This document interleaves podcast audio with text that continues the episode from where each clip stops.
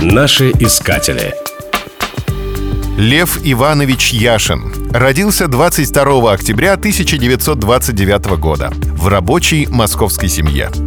Ему шел седьмой год, когда на экранах появился легендарный фильм «Вратарь». Бесстрашному вратарю республики Антону Кандидову подражали миллионы мальчишек. Но лишь один из них сумел стать футбольной легендой, подобно кинокумиру. С детских лет Лева стоял в воротах. Сначала школьной команды, потом заводской. После службы в армии почти случайно попал в команду московского «Динамо», который остался верен до конца спортивной карьеры. Его вратарская биография началась с трех курьезных, обидных голов, но они только закалили характер. Высокий, под метр девяносто, брюнет, Яшин стоял в воротах красиво, даже элегантно.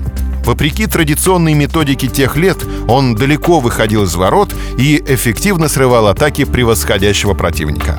Поединки с нападающими выигрывал почти все. Лев Иванович верил в себя и добился признания, став пятикратным чемпионом СССР, олимпийским призером 1956 года и чемпионом Европы 60 года.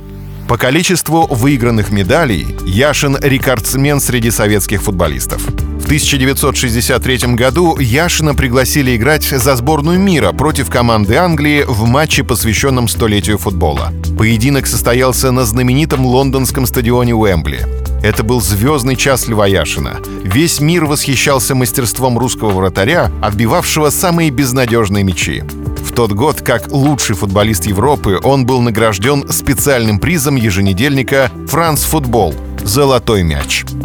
Я глубоко ценю искусство этого великолепного мастера, которого считаю одним из лучших голкиперов нашего времени. Так говорил о Яшине великий Пеле.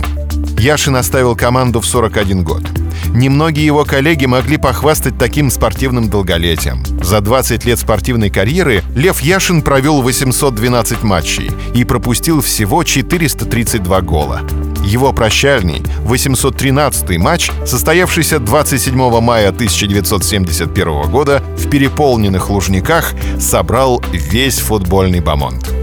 По окончании матча Яшин обратился к трибунам с короткой речью. «Спасибо, народ!» И ушел с поля под ответный рев трибун в ранге национального героя. Ушел по-королевски, непобежденным. Наши искатели.